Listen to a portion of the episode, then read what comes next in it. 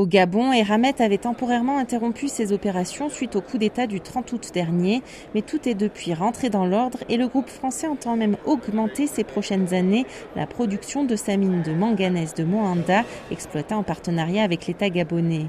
Virginie Dechassé, membre du comité exécutif d'Eramet.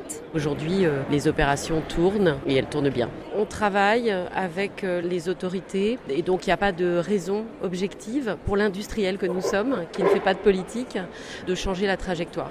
Les putschistes ont généralement en tête les revenus que les mines permettent de débloquer. L'une de leurs priorités à leur arrivée au pouvoir est souvent de rassurer les acteurs du secteur, comme en Guinée ou encore au Mali, mais ces changements apportent aussi leur lot de réformes. Par exemple, le nouveau code minier mis en place par Bamako n'affecte pas directement la mine d'or de Fekola, déjà en activité, mais a créé quelques accros pour B2Gold et son PDG Clive Johnson. Nous sommes toujours à l'aise là-bas, mais nous avons du travail avec le gouvernement, car les autres permis vont dépendre du code minier de 2023.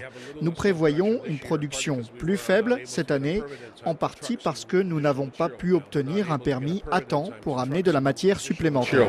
La discrétion est souvent de mise. L'entreprise française productrice d'uranium, Orano, entend pour sa part poursuivre ses activités au Niger, mais a refusé de s'exprimer à ce sujet. Par ailleurs, les compagnies minières doivent aussi faire face à la dégradation du contexte sécuritaire. Trois employés de B2Gold sont récemment décédé au Mali dans l'attaque d'un convoi. Au Soudan, l'entreprise Perseus a acquis une mine d'or en 2022 après le coup d'État, mais avant le début de la guerre.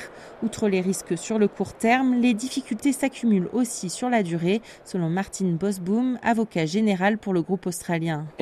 Bien sûr, les sanctions sont un risque sur le long terme, mais c'est vrai aussi des sanctions informelles avec les fournisseurs qui ne veulent pas traiter avec le pays, les banques qui ne veulent pas nous aider à envoyer de l'argent pour payer nos employés, et puis nous avons rapidement dû faire comprendre que nous étions neutres, que nous ne prenions pas parti pour aucun camp.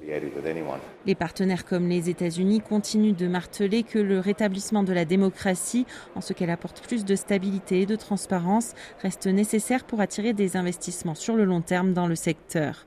Claire Bargelès, de retour du Cap, RFI.